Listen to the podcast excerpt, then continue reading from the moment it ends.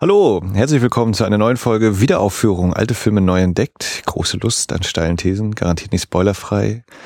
Direkt und live an den, für die Leute aus dem Livestream hier aus dem Kino. Mit mir, dem Max. Und dem Christian. Und sogar einem Zuhörer. Yeah. live hier vor Ort. Und äh, direkt live im Stream ist das wahrscheinlich noch nicht so richtig äh, bekannt, dass wir hier ab und zu, äh, wenn wir das hier, gerade wenn wir es direkt im Kino machen, wir einfach während wir das Gespräch aufzeichnen, das direkt ins äh, Internet live streamen. Ähm, also ja, achtet da mal drauf, äh, wenn es auf der Facebook-Seite angekündigt wird oder wir erzählen es dann meistens auch eine Folge vorher. Äh, seid ihr gerne herzlich dazu eingeladen, weil da gibt es auch eine Chat-Funktion. Dann könntet ihr auch jetzt Sachen reinquatschen und mich zum Beispiel völlig aus der Fassung bringen. Ich bin sehr froh, es scheint uns niemand live zuzuhören, Max. Wir können ganz entspannt unser Gespräch durchführen. Ja, Folge 66, äh, diesmal echt Folge 66, nicht so chaosmäßig. Nicht so chaoscampig, genau. Äh, der dritte Mann. Wir haben den Film auch komplett gesehen. der dritte Mann, The Third Man, ist heute Thema und wir haben ihn jetzt schon gesehen. Und das Praktische ist, dass du jedes Mal hier als Vorführer im Divo eine Einführung machst. Und die habe ich einfach mal aufgezeichnet. Und dann könntest du jetzt quasi einfach dich selbst jetzt einfach sprechen lassen. Dann sage ich einfach äh, Aufnahme ab. Hallo, schönen guten Abend. Herzlich willkommen zu Libu Schatzkiste, dem Ort für Filmklassiker und Perlen der Kinogeschichte. Heute der dritte Mann von Carol Reed aus dem Jahre 1949 aus Großbritannien. Wie immer gibt es ein kleines Gewinnspiel und dafür hat uns der Verleiher Studio Kanal die neu erschienene Digital Remastered Special Edition DVD zur Verfügung gestellt. Und ich werde mir zwischendurch mal irgendeine Frage einfallen lassen müssen. Und äh, wer dann eine Antwort hat, kann das einfach reinrufen und der kann dann dieses schöne Schmuckstück gewinnen.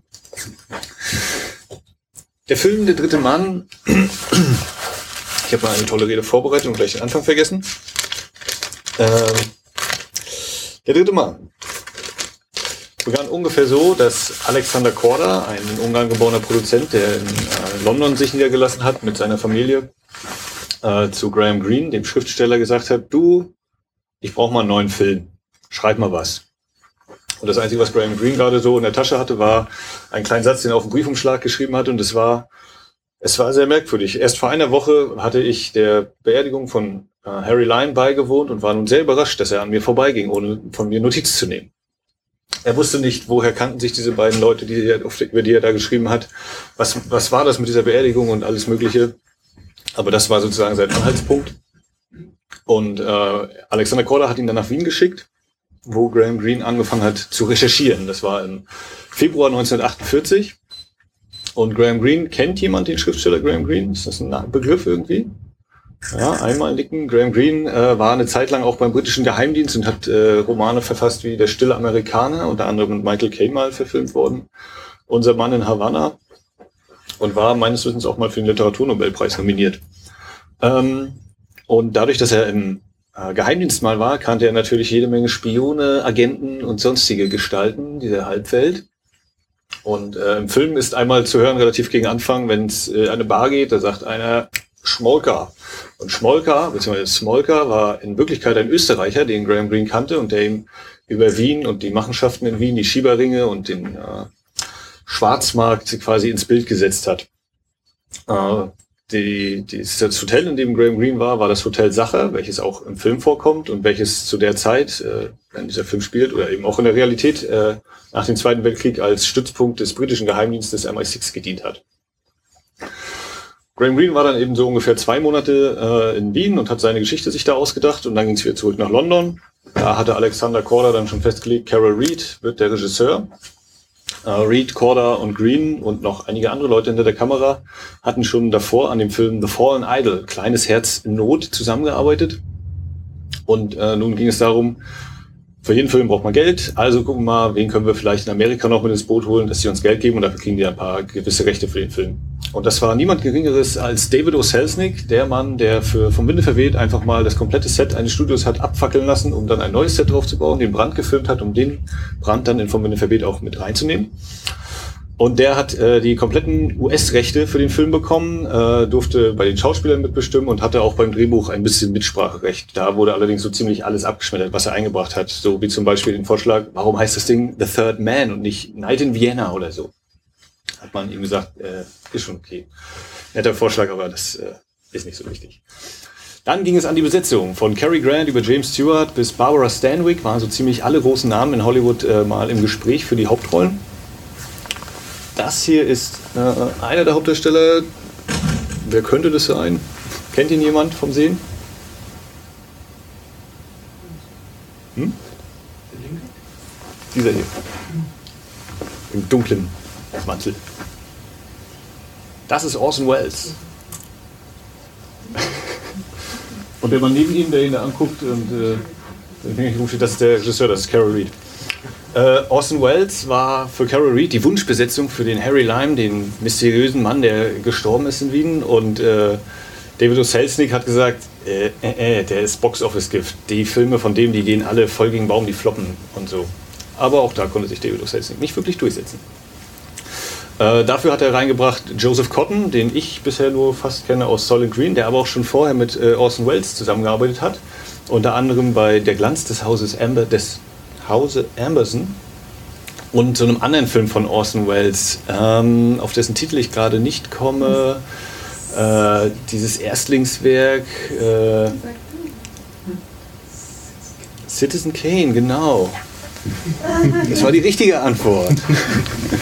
Herzlichen Glückwunsch. Vielen Dank. Ja, da haben die unter anderem schon zusammengearbeitet, die beiden Herren. Äh, und Joseph Cotton äh, spielt eben den Amerikaner Holly Martins, der nach Wien kommt, auf Einladung seines Freundes Harry Lime, weil dieser mitbekommen hat, dass es Holly irgendwie finanziell gerade nicht so gut zu gehen scheint. Äh, die weibliche Hauptrolle spielt Alida Walli oder wie sie mit bürgerlichem Namen heißt, Alida Maria Laura von Markenstein und Frauenberg. Und irgendeinen Nachnamen habe ich jetzt noch vergessen. Deswegen Alida Walli als Künstlername ist einfacher. Und im Film wird sie dann auch nur als Walli eingeblendet. Ähm, die ist von David O. Selznicks äh, Vertragsstall sozusagen mit äh, besetzt worden. Des Weiteren sind noch dabei einige Leute, wenn man eine britische Produktion hat, Ende der 40er, dann kann man ja davon ausgehen, ja, was kommt so ein paar Jahre später an Agentenfilmen? Großbritannien, wer fällt einem da so ein? Der britische Geheimdienst? Ruhig, Mut, sagen Sie den Namen. James Bond, genau. Und da sind gleich zwei äh, Personen bei vor und hinter der Kamera dabei, die bei diesem Film spielen. Das ist zum einen Guy Hamilton, der war Assistenzregisseur und der hat unter anderem gedreht Goldfinger, Live and Let Die, also Leben und Sterben lassen, äh, Diamonds Are Forever, Diamantenfieber und The Man with the Golden Gun, der Mann mit dem goldenen Colt für James Bond. Und dabei ist der Schauspieler Bernard Lee und der ist äh, niemand geringer als der Vorgesetzte von Bond, M. Und in diesem Film spielt er den Sergeant Payne. Für mich war das ein bisschen überraschend, weil ich den bei als M wesentlich kleiner und anders in Erinnerung hatte, aber so kann es eben gehen, Schauspieler. Äh, der Vorgesetzte von Bernard Lee ist äh, Trevor Howard, auch ein äh, britischer Schauspieler, der äh, in einigen anderen Kriegsfilmen auch noch mitgewirkt hat. Ähm, und der untersucht den Mord an Harry Lime, beziehungsweise äh, ist froh, dass Harry Lime tot ist. Daneben gibt es aber auch noch Schauspieler aus äh, Österreich, weil der Film ja in Wien gedreht worden ist. Das ist zum Beispiel Paul Hörbiger. Paul Hörbiger sagt wahrscheinlich niemandem hier was. Ja, aber Christian Tramitz sagt bestimmt dem einen oder anderen was, oder? Was? Christian Tramitz noch nie gehört? Bulli. Einer der drei, genau. Christian Tramitz ist der Enkel von äh, Paul Hörbiger und Paul Hörbiger war ein ziemlich großer Schauspieler. Er hat sehr, sehr viele Filme mitgespielt, von denen ich leider auch noch so ziemlich gar keinen kenne. Ähm, und dann ist noch dabei Hedwig bleibt treu. Ich denke mal, der Name, da könnte es vielleicht so klingeln bei dem Nachnamen. Deutsche Schauspieler, bleibt treu. Moritz bleibt treu, ja, es gibt ihn. Das ist äh, seine Urgroßtante. Das ist, also Hedwig bleibt treu ist die Schwester der Uroma von Moritz bleibt treu. So hängen die alle zusammen. Ja. Und diese beiden Schauspieler ähm, Sie sprechen im Film auch Deutsch, das heißt, äh, die Hauptsprache im Film ist Englisch, aber es wird eben auch Deutsch gesprochen und das trägt nachher zur ganzen Stimmung des Films bei. Und diese Passagen sind im Original auch nicht untertitelt worden. Es ist also so, das englischsprachige Publikum, das kein Deutsch konnte, hat diese Passagen nicht unbedingt verstanden. Es gibt dann immer mal so Übersetzungssachen, aber das äh, konkret, was da gesagt wird, wissen sie eben nicht. Und so hat auch der Paul Hörbiger seine äh, Zeilen alle phonetisch gelernt, wenn er mal Englisch sprechen muss. Also er wusste auch nicht genau, was er dann da sagen wird. Ja, weiterer Charakter, wie schon angesprochen, ist Wien. Äh, die Stadt ist vom Krieg zerstört worden, logischerweise. Zweiter Weltkrieg ist gerade vorbei, ein paar Jahre. Und dementsprechend kriegen wir sehr viel von den Ruinen äh, zu sehen der Stadt. Ähm, gedreht wurde vom 22. Oktober 48 bis zum 11. Dezember 48 und es gab drei Crews, Tag, Nacht und Kanalisation. Und äh, wenn man sich jetzt überlegt, so zweieinhalb Monate dreht oder anderthalb Monate Drehzeit, drei Crews, ein Regisseur, der kann ja niemals immer an allen Orten gleichzeitig sein. Doch, Carol Reed konnte das. Der hat nämlich Benzedrin geschluckt ziemlich viel und war damit quasi fast immer vor Ort, hat äh, Guy Hamilton erzählt. Nicht rechtzeitig vor Ort war dagegen Orson Welles. Der kam erst ein, zwei Tage nachdem er eigentlich äh, am Drehort erscheinen sollte. Und da musste natürlich improvisiert werden. Also musste Guy Hamilton ran als Double in Szenen, in denen äh, Orson Welles umherläuft. Hat man ihm extra noch so einen Mantel übergeworfen, der auch schon so ein bisschen ausgestopft war, damit er ungefähr der Statur von Orson Welles entspricht.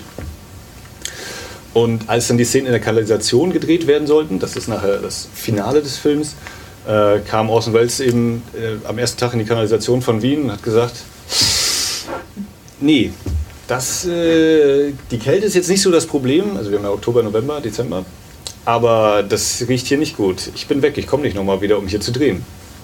Und ist ab nach London. Ja, was macht man da? Äh, hm, man muss natürlich das bisschen, was man ohne ihn fertig drehen kann, fertig drehen. Danach ging es nach London in die Shepperton Studios und dort wurde, äh, wurden auf den Sets die Kanalisation nachgebaut. Das kann man im Film ungefähr daran erkennen, wenn Orson Welles ausatmet und man sieht seinen Atem, also es ist kalt, dann ist das echt in Wien und wenn man seinen Atem nicht sieht, dann ist das Studioaufnahme. Ähm, ja, der Film ist dann äh, noch mit einem sehr großen Zufall konfrontiert worden. Und zwar gab es äh, einen Empfang für das Filmteam und äh, da hat äh, ein kleiner Musiker saß da in der Ecke und hat Musik gespielt. Und Carol Reed hat das gehört und dachte, wow, das habe ich noch nie gehört. Ein Mann, der auf einer Zither spielt, ich habe noch nie Zitherspieler gehört, der macht mir den Soundtrack. Der äh, macht die gesamte Musik zu dem Film, nur dieses Instrument. Und nun war es natürlich nicht nur ungewöhnlich, dass ein Instrument verwendet, worden, verwendet wird, sondern eben auch, dass kein Orchester diesen Chor, äh, Score spielt. Und ähm, wie die Geschichte geht, der, diese Musik wurde so berühmt und äh, der totale Renner in Amerika Platz eins auf den Charts. Äh, für einige ist es aber auch der Grund, warum sie den Film nicht so toll finden. Ich kann das nicht nachvollziehen, ich finde die sehr, sehr passend. Der Film wird von Graham Greene als äh, Comedy-Thriller beschrieben. Er ist also nicht ein reiner, äh, ganz bierernster, super scharfer Krimi, was vielleicht erwarten könnte, sondern es ist auch immer so eine gewisse Leichtigkeit dabei. Es zum Beispiel äh, gibt es viele, viele kleine Details, wo man darauf achten muss. Was würden Sie zum Beispiel machen, wenn äh, an einer Hauswand eine Leiter lehnt? Gehen Sie darunter durch oder dran vorbei? Wer geht, wer geht durch die, unter der Leiter durch? Einmal kurz Handzeichen. Wer geht nicht unter einer Leiter durch, die an der Hauswand lehnt? Ja, da geht man nicht drunter durch, ne? Sowas zum Beispiel. Oder wenn jemand äh, von Ihnen nachher der Meinung ist, hm, dieser Mann da sieht aber aus wie Hitler. Ja, das ist kein Zufall, dass der dem sehr ähnlich sieht. Äh, und ganz besonders interessant, äh, worauf man im Film achten kann, sind Tiere. Es gibt unter anderem einen Papagei, ein kleines Kätzchen und einen Bären, zugegebenermaßen ein Teddybär. Und die haben alle ganz, ganz wichtige Rollen. Und da, wenn man darauf achtet, wie verhalten sich die Tiere gegenüber bestimmten Personen in dem Film oder wie verhalten sich die Personen des Films gegenüber diesen Tieren, daraus kann man auch einige Rückschlüsse auf diesen Film ziehen. So, jetzt hat es hier schon ein paar Mal die Pause eingesetzt. Ich würde sagen, das reicht doch erstmal. Ich wünsche jetzt ganz viel Spaß mit dem Film gleich. Es kommen wieder ein paar Trailer, eine kleine Vorschau, was so demnächst ansteht. Eigentlich ist ja jeden Monat Schatzkiste, aber nächsten Monat nicht. Dafür geht's dann im Oktober mit drei Filmen an einem Tag weiter. Auch wieder dann im englischen Original. Äh, der November steht auch noch nicht so ganz fest. Im Dezember wird es dann winterlich kalt bei The Thing und für den Januar ist ein bisschen Archäologie und Schatzsuche geplant. Aber das äh, gibt es jetzt gleich zu sehen. Ich wünsche ganz viel Spaß und ich werde auch nachgucken. Sieht sehr schön aus, der Film. Danke. So, da sind wir wieder. Ja, Max, äh, ganz kompakt und ausführlich zugleich. Damit haben wir das Intro schon mal schön in die Länge gezogen. ja. Ähm, ja, lass uns direkt reinsteigen in den Film. Ich habe ihn zum ersten Mal gesehen. Mhm. Wie oft hast du ihn schon gesehen? Mhm, ich würde jetzt sagen, das war vierte oder fünfte Mal, würde ich jetzt so grob geschätzt auf den Punkt genau sagen. Hattest du jetzt die Gelegenheit, den auch hier im Kino schon nochmal einmal testweise zu Ja, ja, ich hatte hier reingeguckt in die deutsche Fassung erstmal. Ja, das können wir nachher nochmal besprechen, die Sprachfassung. Und äh, ja, genau. Das ist nochmal ein Kapitel für sich. Ja, äh, ich wünschte ich, äh, also oder ich mittlerweile wird das ja fast schon üblich, dass ich so manchen äh, äh, Filmklassiker hier erstmalig so in einer schönen digitalen Kopie sehen kann. So gehört sich das. Und äh, nur am Rande, wir brauchen das heute gar nicht so tief auswalzen, aber äh, das war jetzt eine ein 4K DCP. Das heißt, äh, da ist eigentlich sozusagen, wenn es so hochauflösend ist, nicht, dass jetzt das 35 Meter Material so viel unglaubliche Schärfe zu bieten hätte, aber wir sind jetzt einfach sehr nah dran an dem, als wäre dort jetzt einfach eine 35 Millimeter Kopie durchgelaufen. Und ich bin richtig froh, dass der Film halt trotzdem sein, sein Alter noch so ein bisschen sichtbar ist. Es Auf jeden Fall, ja. quasi, es gibt kaum irgendwelche Filmdefekte, aber ein schönes rauschendes Korn und mal bei manchen Blenden äh, wird es auch noch ein bisschen grieseliger, wenn irgendwie äh, Effektsachen mit drauf sind. Ähm, aber das ist so das Gefühl, das ich ganz oft vermisse, wenn ich heutzutage cleane, digital produzierte Kinofilme sehe. Und ich finde es gerade sehr spannend, dass die besonders hochwertige digitale Technik es ermöglicht, relativ nah an dem, an dem 35 mm Gefühl dran zu sein. Ja. Nee, ich war auch äh, sehr positiv überrascht und sehr angetan. Deswegen können, jetzt muss der Film quasi bestehen. Äh, also es lag jetzt bestimmt nicht daran, dass wir ihn auf einem zu kleinen Fernseher gesehen haben. äh, wir haben ihn in der Originalfassung gesehen, die ganz herrlich äh, äh, in, zwischen, zwischen Deutsch äh, und, und ähm, Englisch hin und her switcht. Äh, und was, was soll ich sagen, Max? Äh, wir also vielleicht ich, den Inhalt noch kurz. willst, du, willst du den noch umreißen? skizzieren? Ja, aber skizzieren, ganz grob. Ja, wir sind äh, in Wien, kurz nach dem Zweiten Weltkrieg. Die Stadt ist aufgeteilt zwischen den äh, Siegermächten, Russland, Frankreich, Großbritannien, Amerika. Und daneben, neben diesen Zonen gibt es eben noch die gemeinsame internationale Zone. Ähm, und dort trifft ein Holly Martins, ein US-amerikanischer Autor von Schund-Western, von billigen Western, äh, auf Einladung seines Freundes Harry Lime, der erfahren hat, dass er pleite ist.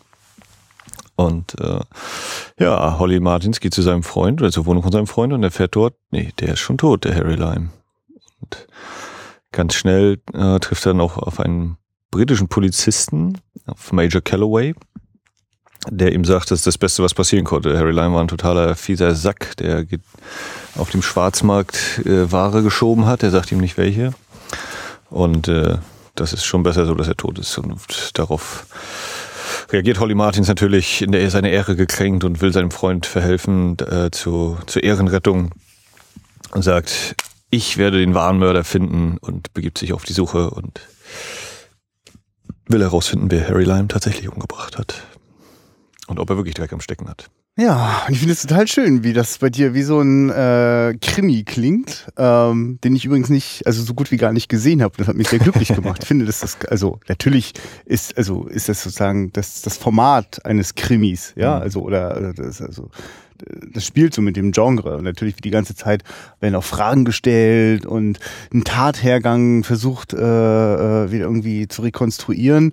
Gibt auch einmal eine total süße, äh, äh, niedliche Sequenz, äh, die einen Wes Anderson wahrscheinlich heute total glücklich machen würde, wo äh, einmal äh, sozusagen die, die, die Ermittler mal so zeigen, was sie schon alles rausgefunden haben und die ganzen Beweise aufeinander stapeln, die auch nichts anderes auslösen als, pff, äh, ja und? äh, ich finde es total toll, dass das eigentlich eine ganz herrlich romantische äh, Geschichte ist eines unmöglichen Paares, das äh, auch sozusagen keine, keine, keine kitschigen Liebesszenen geschenkt bekommt, aber trotzdem so eine zarte Annäherung zwischen äh, Joseph Cotton und ähm, der Frau. Der, der, Alida Valli. ah, ja, richtig, genau. Anna Schmidt im Film. Ja, Genau. Diana Schmidt. Vorgeblich, ja nicht ganz, ist ja alles auch nicht wahr. Ja, aber hast du denn das Gefühl, dass da wirklich zu einer Annäherung kommt? Es ist doch nur von, von seiner Seite aus. Ja, ja aber Das ist ja gerade das, was das so interessant macht, also in meinen Augen auf jeden Ja. Fall. Ähm, aber jetzt sind wir schon voll im ja, Detail. ja, das Äh, äh, ja, aber andererseits wo anfangen? Mhm. Wir können, wir können ganz an den Anfang reinstarten, der äh, mich total überrascht mit einer so einer so einer äh, ironischen, na nicht nicht richtig Wochenschau, aber was wer ist der Sprecher? Ja, gib mal einen Tipp ab, wer, wer spricht da? Weiß ich gerade nicht mehr. Carol Reed ist es selbst. Ah ja, interessant. Also der Regisseur hat sich, hat da eben selbst das eingesprochen. Ähm, in der britischen Version, in der amerikanischen durfte Joseph Cotton das übernehmen, auf Geheiß von David O. Selznick, der auch Aha. rund elf Minuten wohl noch aus dem Film entfernt hat, damit der Amerikaner nicht so schlecht dasteht und äh, wegen Production Code. Da trinkt er dann nicht so viel und es gibt nicht so viele Anspielungen auf Alkohol und solche Sachen. Also da müssen wir, da müssen wir gleich, da können wir vielleicht gleich mal nochmal ansetzen. Also äh, behalten wir gerade nochmal Mhm. diese Thematik mit amerikanischer Fassung. Äh, also nur um das zu Ende zu bringen, es ist einfach eine, eine sehr ironische Sequenz, in der äh, die, die, die Machtverhältnisse aktuell zusammengefasst werden. Da ist äh, viel Augenzwinkern und auch, auch manchmal so ein bisschen trocken bitterer Humor mit Br drinne. britisches Understatement. Ja, und da wird auch äh, schön äh, Archivmaterial mit reingewälzt. Also macht am Anfang an noch ein sehr authentisches Gefühl, dass der Film natürlich auch durchhält, weil er die ganze Zeit an Originalschauplätzen eines zerstörten Wiens spielt. Äh, das funktioniert sehr gut, auch als Einstieg. Jetzt, jetzt, ich weiß nicht, ob du das in der Einführung schon näher beleuchtet hattest. Also, wie bitte? Es gibt eine amerikanische Fassung Mhm. und dann mit anderen Sprecher und Also äh, das habe ich nicht großartig ausgeführt. ja, dann sag doch mal was. dazu, das- also was ich ausgeführt hatte, war ja, dass David O. Selznick äh, als Produzent mit reingeholt worden ist und dafür eben ziemlich so ziemlich alles Mögliche an Rechten für den amerikanischen Markt bekommen hat. Also Vermarktung, äh, was sie gesagt hat, Drehbuch äh, durfte er mitreden und äh, Besetzung. Und ganz kurz nur, David O. Selznick gilt quasi als einer der, eigentlich als einer der äh, Filmautoren, die, die, also obwohl sie als Produzent dort stehen, oft so viel Macht über den Film hatten, dass sie eigentlich, also man den, den Film von David O. Selznick eigentlich mal ansieht, dass sie von ihm sind. Also vom Winde verweht ist so ein berühmt-berüchtigtes Beispiel, das irgendwie fünf, sechs, äh, sieben Regisseure verschlissen hat. Aber vor allem ist es ein Selznick-Film. Das finde ich interessant, dass der sich das äh, gesichert hat und sofort auch versucht, dann den Film so zu verändern für den amerikanischen Markt. Ja. Äh, und ja, genau, also ich, was ja nur genau sich äh, für Szenen rausgenommen worden sind, weiß ich auch nicht. Ähm, aber es ist immer, kursiert immer dieses von wegen elf Minuten kürzer und äh, Hauptsache der Amerikaner steht besser da oder eben nicht in einem schlechten Licht, dass man ihm irgendwie was andichten könnte, wie zum Beispiel, er trinkt so viel äh, Whisky und alles. ist ja furchtbar, das ist ja wie das Äh. Herz aus diesem Film rausreißen, wenn man diese Figur Ja, oder wenn, halt wenn die, wenn die Litfaßsäule aufgeht, it wasn't the German Gin, diese Zeile ist wohl zum Beispiel auf jeden Fall mit rausgeflogen. Äh, Okay, oh Gott, ja, weil der, den kann man ja eh nicht ernst nehmen, weil er betrunken ist. Mhm. Und, oh je, ähm, mit, wenn, wenn äh, Holly eben allein in der einen Bar sitzt, bevor er zu Anna geht, also wenn er die Blumen kauft. Ja. Die Szene ist wohl komplett raus, so wie ich das verstanden habe. Äh, zum einen eben, weil er trinkt, wieder, und weil äh, die Damen sehr, sehr leicht bekleidet sind und Production Code und da, da, da. Mm, ja, das stimmt. Es gibt tatsächlich Also da Momente, so- wo ich dachte, uiuiui. Ja, und das Interessante ist wohl, dass im US-Trailer eine Szene noch drin ist aus dieser, äh, oder von der Szene, wie die Damen da tanzen, Ja. und im Film aber eben nicht. Werbung, ja, und nachher. okay, spannend. Das ja. ist so der, genau, und äh, das Intro wurde dann eben von Joseph Cotton eingesprochen und äh, der dann eben auch sein, in seiner Rolle als Holly Martin schon spricht und leicht abgewandelt. Und das ist, glaube ich, auch auf den neueren oder auch auf, schon auf den älteren DVD-Ausgaben als extra mit dabei. Also ich habe die Criterion Collection Ja. zu Hause, die ist ja mittlerweile zu Mondpreisen noch zu bekommen, wer sich äh, da noch umschaut.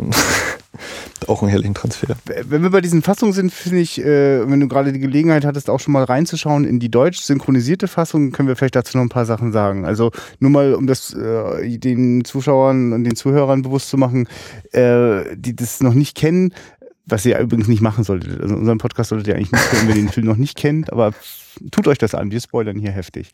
Ähm, in diesem Film geht äh, ihm die Sprache ständig durcheinander und das ist ein großes Vergnügen. Also, weil die Leute auch unterschiedlich gut diese Sprachen beherrschen und äh, das, das, wirkt das ein weiterer Moment, wo das Ganze sehr authentisch wird. Ähm, ich sogar wirklich das Gefühl habe, wenn der eine dort so richtig ins Österreich rein verfällt, so äh, der der Port- Portier, Portier, äh, das, hat, das hat wirklich was fast schon, als würde das so hin improvisieren, als wär, wüsste eh keiner am Set gerade, was er da sagt und dann poltert er da so drauf los und was dieser Amerikaner hier will, ist ja furchtbar und ähm, das ist total schön und für mich völlig undenkbar, dass man das synchronisiert. Äh, hast du Genau. ein Beispiel, wo Und, du das gesehen hast, wie die das ähm, gemacht haben? Also, soweit ich weiß, ist die deutsche Kinofassung damals auch gekürzt gewesen. Ja. Eben unter anderem deswegen, weil es äh, Stellen gibt, wie willst du das übersetzen? Wenn der eine fragt, was hat er gesagt? Er hat Ja. das gesagt und jetzt Ja, sage ich nochmal auf Deutsch. Und. Wenn du das alles glatt machst, wäre es total sinnlos. so, so zwei, drei Sachen. Ähm, Und äh, Achso, sie haben also, einfach das weggeschnitten, dass quasi einer nochmal nachge... ja, irgendwie, und ähm, also es gibt eine Synchro von 49 direkt und dann gibt es wohl noch eine von 64 oder so. Und ähm, jetzt bei dieser Abtastung hier ist natürlich der Film ja ungeschnitten Ja. und es sind, ich meine, zwei oder drei Szenen, wo dann äh, Holly Martins erst synchronisiert Deutsch spricht und dann hört man seine Originalstimme plötzlich für eine kurze Szene. Und das äh, hat, oder als ich da eben reingeschaut hatte, hatte den interessanten Effekt, dass das manchmal noch so hinkommt, weil dann ja äh, der Portier zum Beispiel noch Deutsch spricht und dadurch sich das auf jeden Fall für einen deutschen Zuhörer erschließt. Ja. Ähm, und dann war aber auch eine Szene, wenn ähm, Anna oder beziehungsweise Holly plötzlich das Bild von Harry in der Hand Ja. hat. Diese zwei Sätze, die waren einfach auf Englisch. Bumm. Ich weiß nicht, ob die damals eben geschnitten waren oder was da war. Ja, das ist sehr wahrscheinlich. Äh. das ist ja oft das Problem, dass wenn so äh, jetzt die Fassungen dann quasi länger sind, als sie es Äh. vorher waren, dass dafür gar keine deutsche Synchronisation Und, ist. und sonst haben sie eben versucht, das irgendwie zu ändern. Also das eine Mal, äh, wenn, wenn äh, Holly den Portier befragt hier, äh, was ist passiert? Und dann sagt ja der Portier zu dem Baron Kurz, was will er wissen? ja. Und im Deutsch, in Anführungszeichen, im Deutschen sagt er, statt was will er wissen, wer ist der Mann? Und dann sagt ihm der Baron Ah. Kurz, das ist der und der, ach so, ich kann nicht alle kennen. Ja.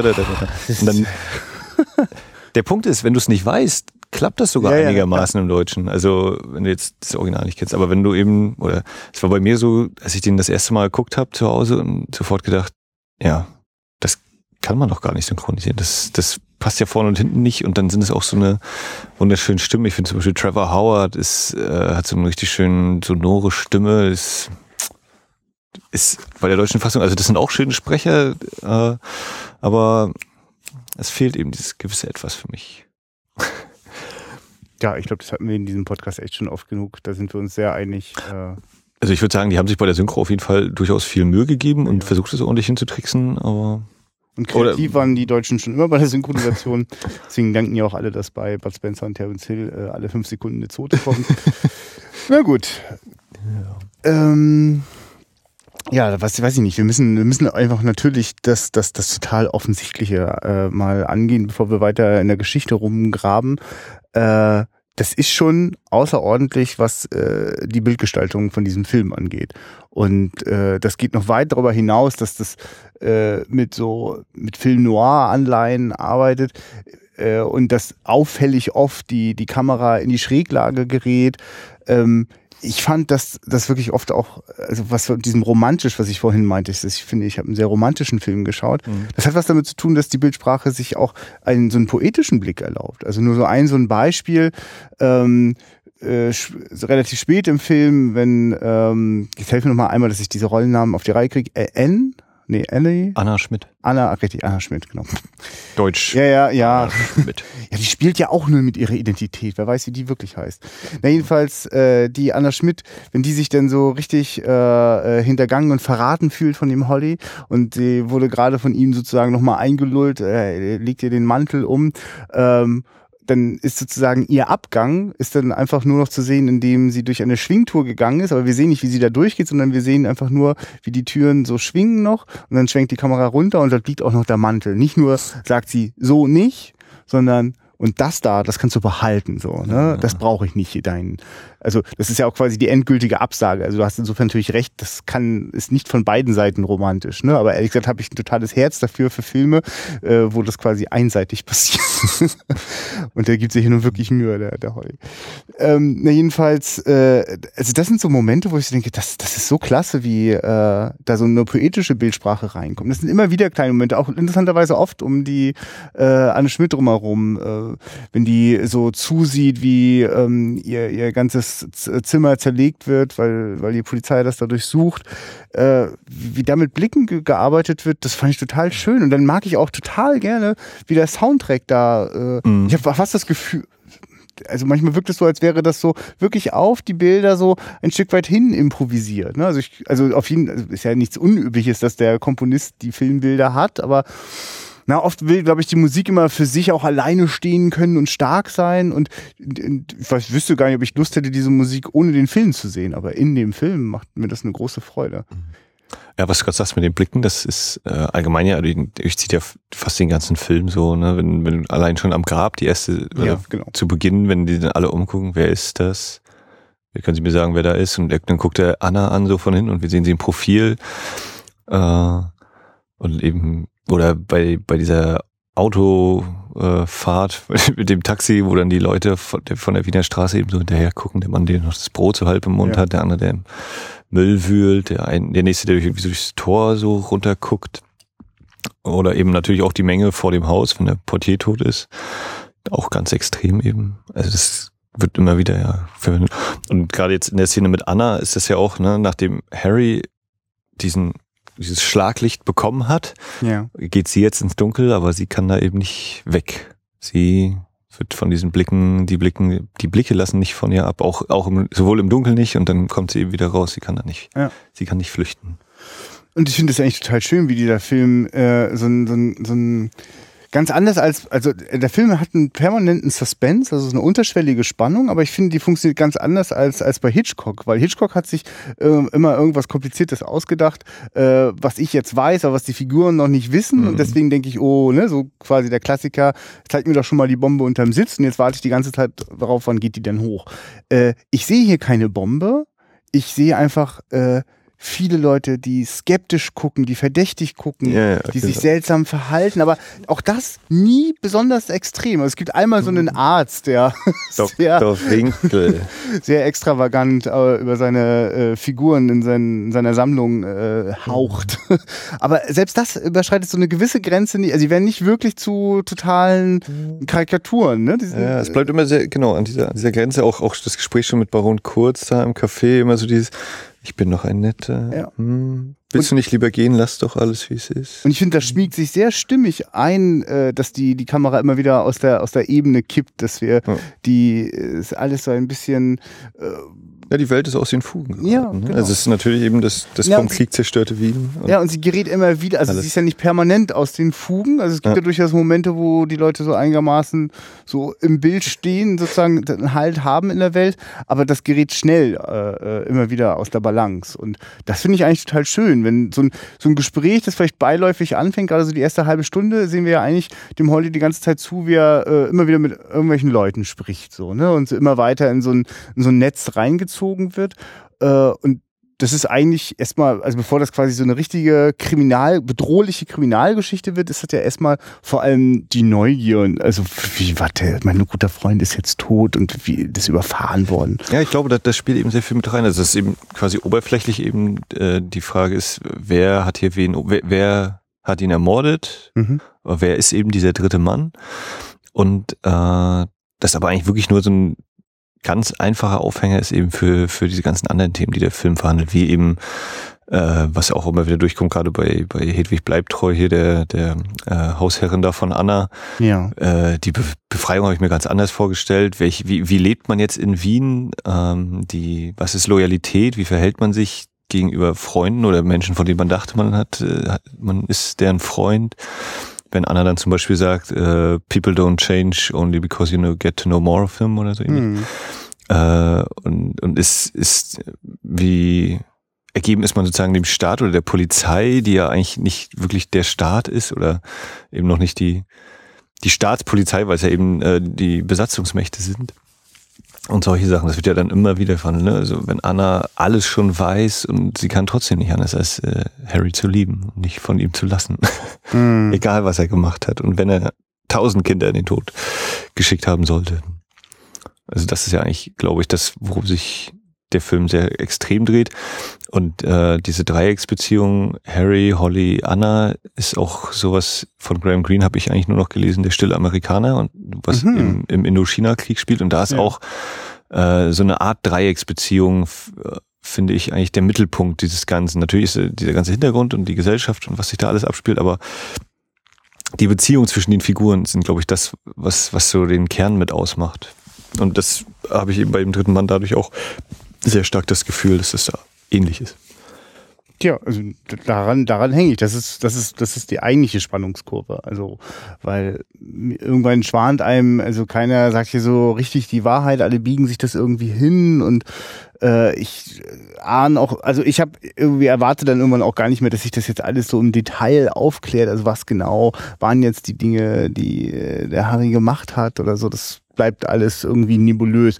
ja, das wird dann schon spätestens mit den Beweisen, wird das ganz klar. Er hat mit Penicillin gehandelt. Er hat das gestreckt und da sind die Menschen dran verreckt. Oder nee, die Glücklichen ja. sind dran gestorben und die Unglücklichen sind verrückt geworden oder sonst was. Was eben sagt, die Kinder, die Meningitis hatten, Hirnhautentzündung und das Zeug bekommen haben und jetzt eben. Ja, nee, ich meine jetzt eher so in der klassischen Tatort-Dramaturgie, äh, also so. was ist die Motivation, warum denn da? Ja, Geld. Und so. Geld, 20.000. Einkommensteuerfrei.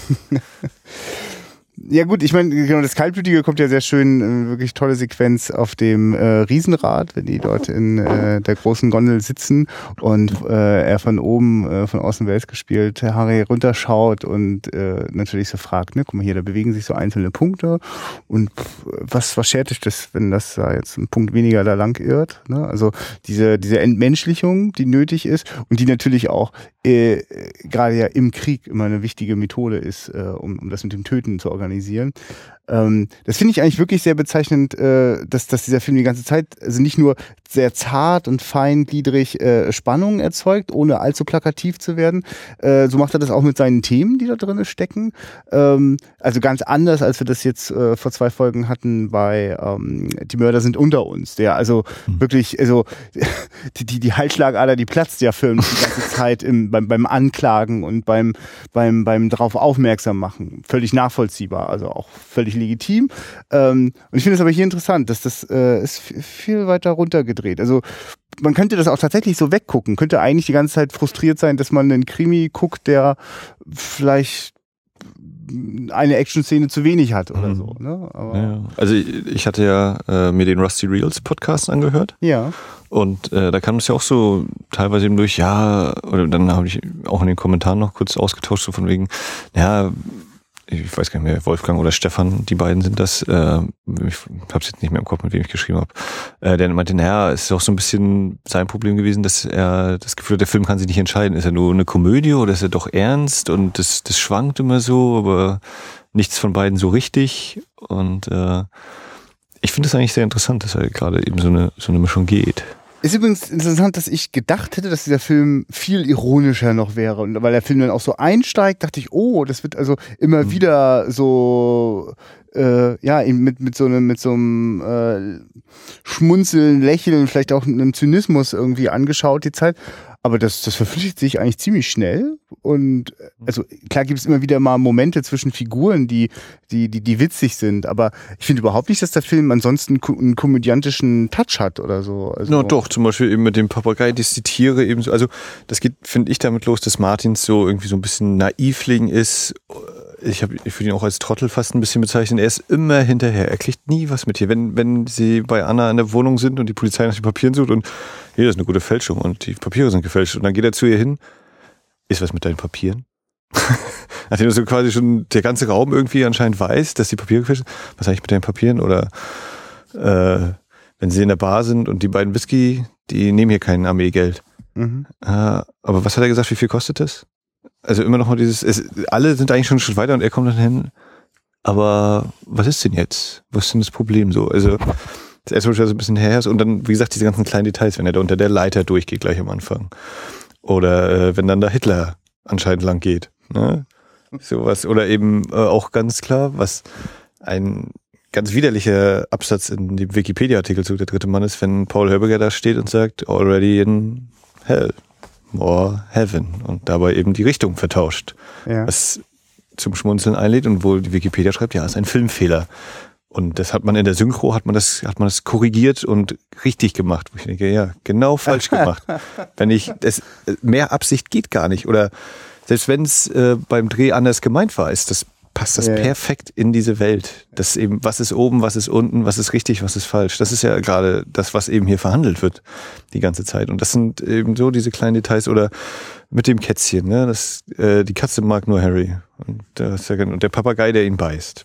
Und äh, wenn hier der Crabin ankommt, der Vorsitzende des britischen Kulturzentrums hier. I'm the äh, Commissioner of HBR und das ganze Alphabet runter sagt, do you? das finde ich urkomisch.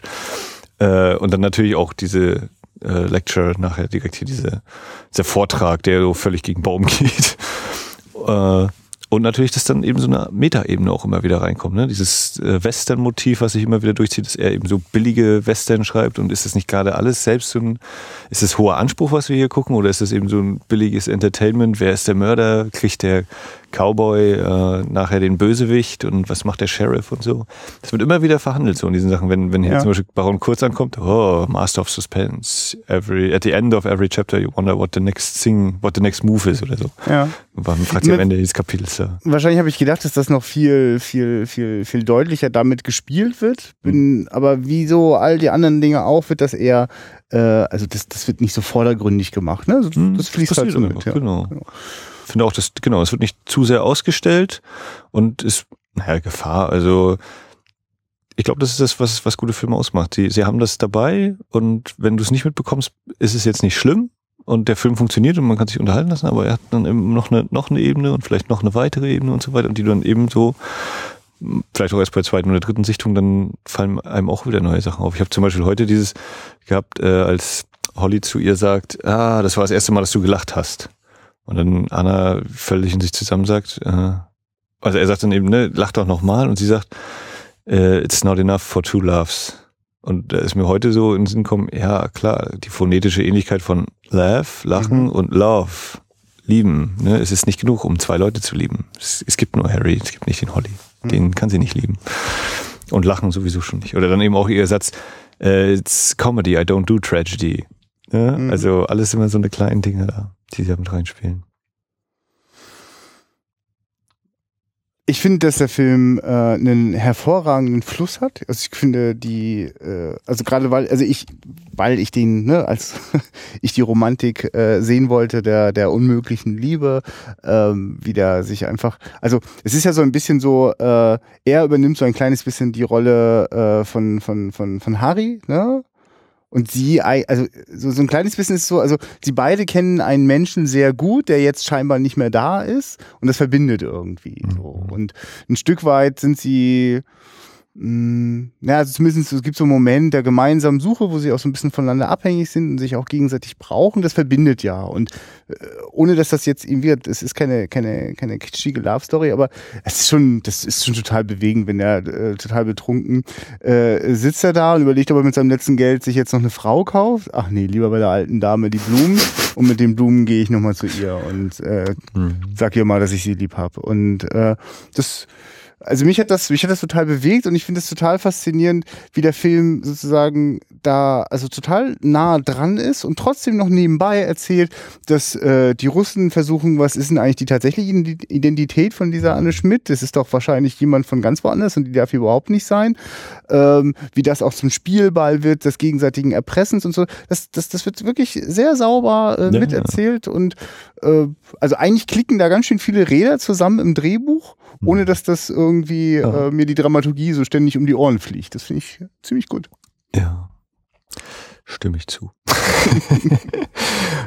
äh, ich hatte gerade irgendeinen Gedanken, der gerade wieder weg ist, kurz.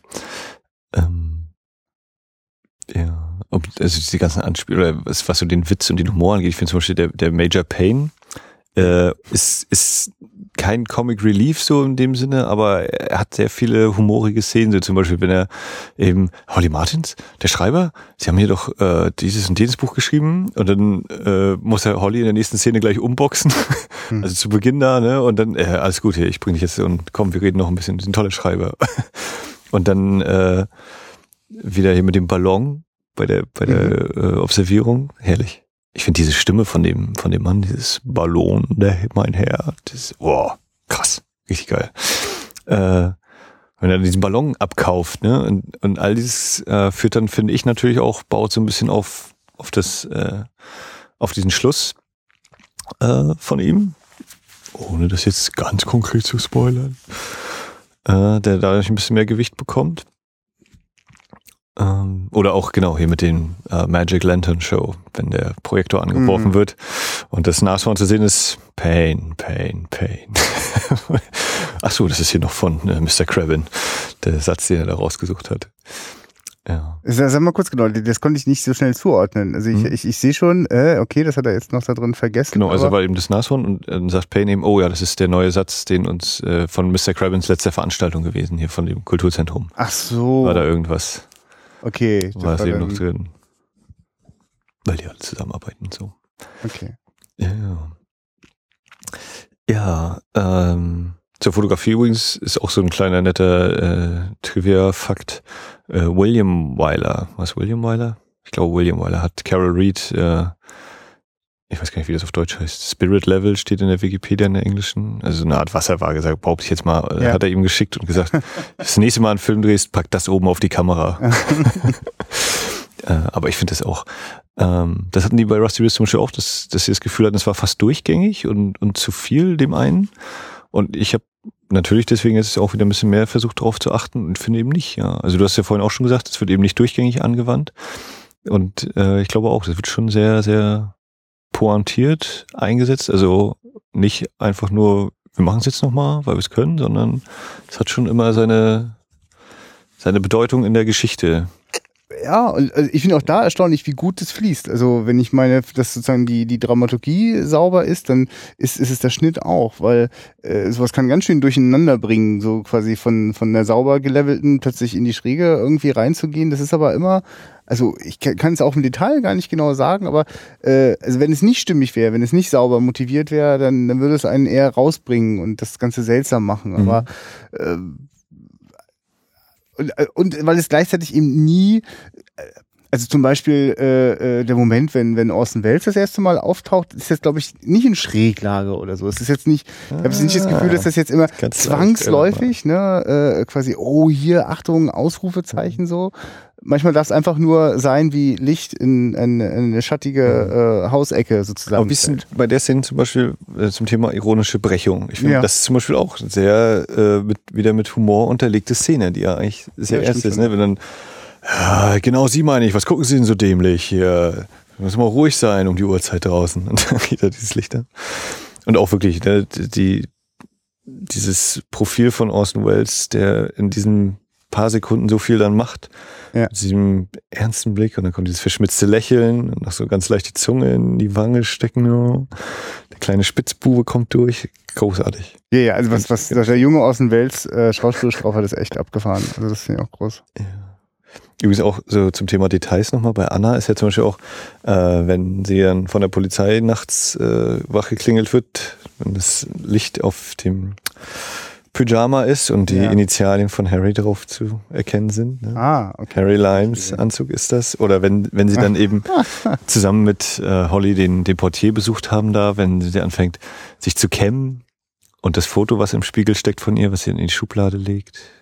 Der Anruf. Das ist genau, das ist eine von das ist ein wunderschönes Beispiel auch wo wo die wo die Poesie reinkommt. Also da ist gerade äh, der äh, Holly dabei, sich von dem äh, Portier äh, irgendwie mal so das alles erklären zu lassen und der weiß überhaupt nicht, was der Amerikaner jetzt alles von ihm will und Während die da gerade eigentlich mitten im Text sind, schneiden wir plötzlich raus und äh, sind auch von der Tonebene auf einmal nicht mehr bei Genau. denen, sondern äh, gehen mit, mit Anne Schmidt da äh, durch diesen Raum. Und die Art, wie sie sich da drin bewegt und wie sie schon weiß, was sozusagen in der Schublade wo ist, sie muss gar nicht gucken, wo der Kamm ist und äh, der Foto, das Foto, das dort ist, das sie dann auch verschwinden lässt, das hat, das wird mit so einer, äh, also das ist, das ist reine, reine Bildsprache, die ganz viel erzählt, überhaupt nicht aufdringlich, kein, also es gibt, es gibt Filme, in denen sowas kaputt gequatscht wird, ja. Mhm. Und das, das, hat mich richtig, das hat mich sehr beeindruckt. Also, weil es so ein, mh, weil dieser Film ist überhaupt kein, kein subjektiver Film. Es ist ein richtiger so ein Erzählerfilm. Deswegen passt das auch gut, so mit Erzählerstimme so reingebracht zu werden.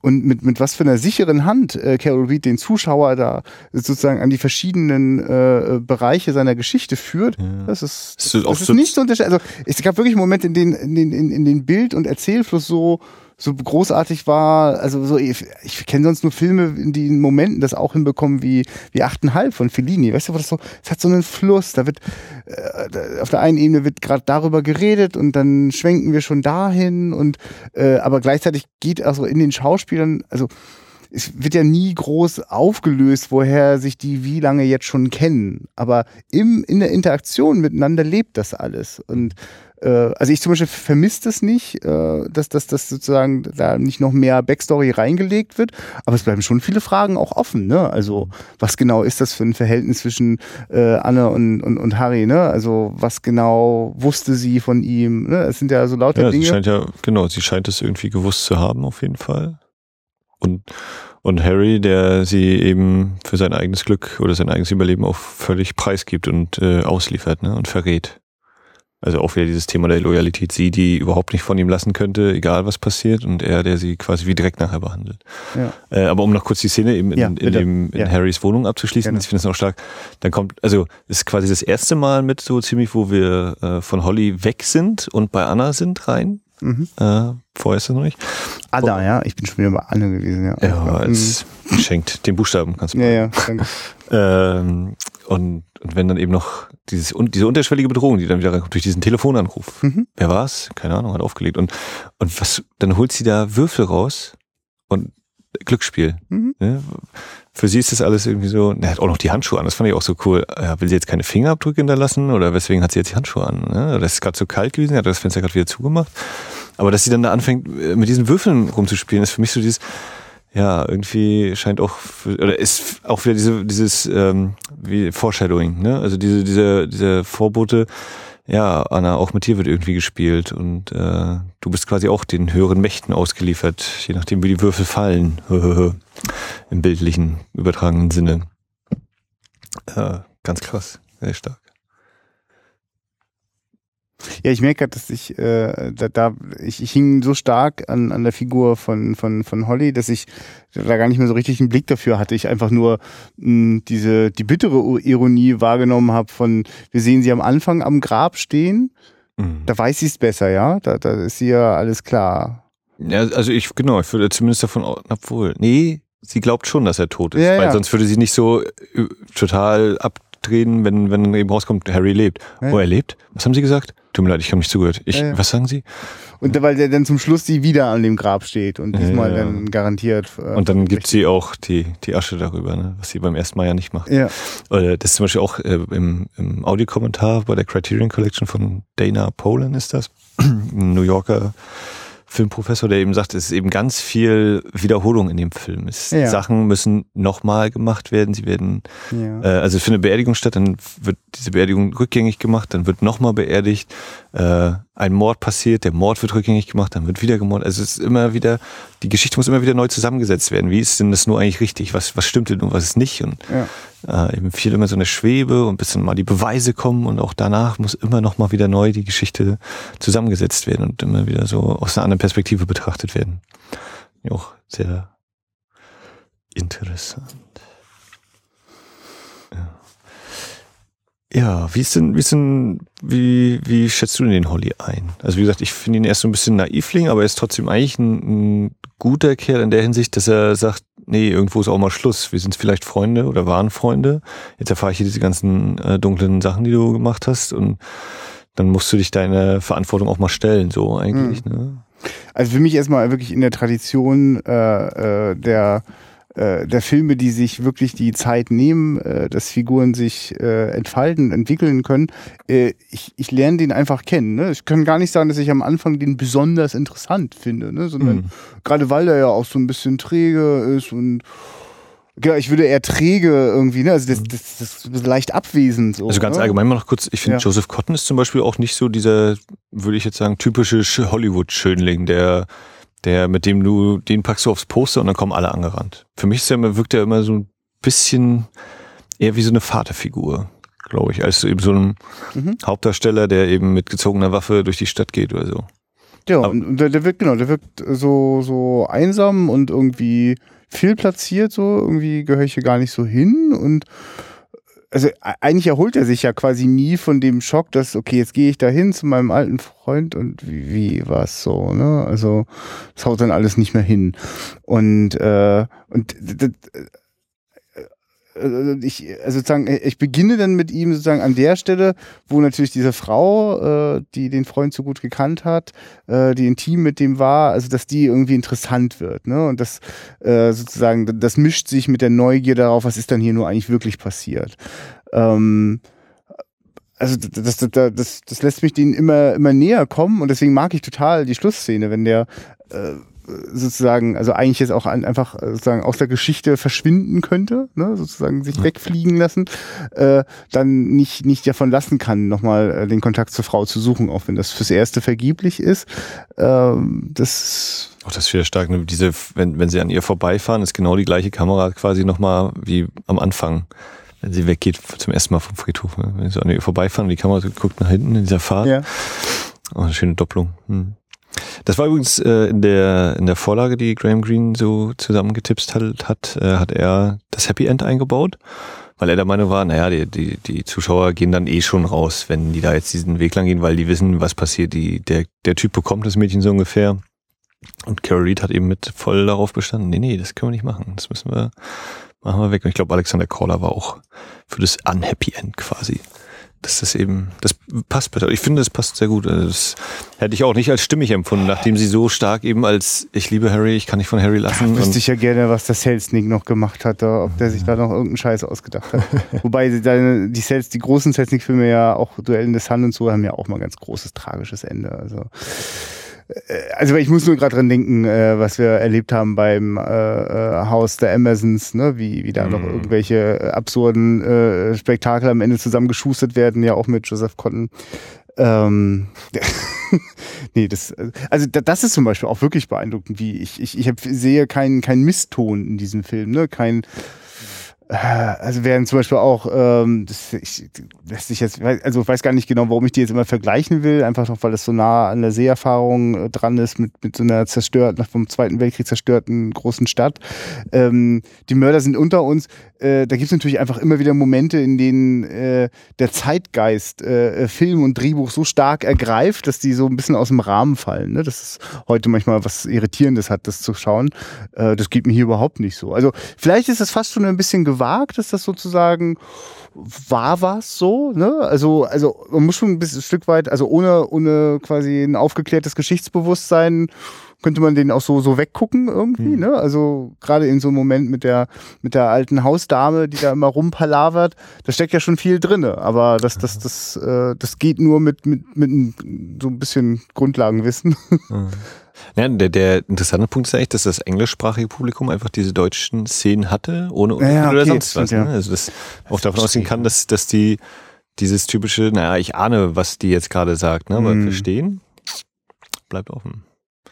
Ja, interessant, ne? was das nochmal für ein, äh, wahrscheinlich löst das auch nochmal einen größeren Humor dann auch aus, ne? wenn man dann nur so sieht, wie irgendwie der, der Russe dann immer so nickt so und halt doch bitte endlich die Schnauze. Da, da nickt er.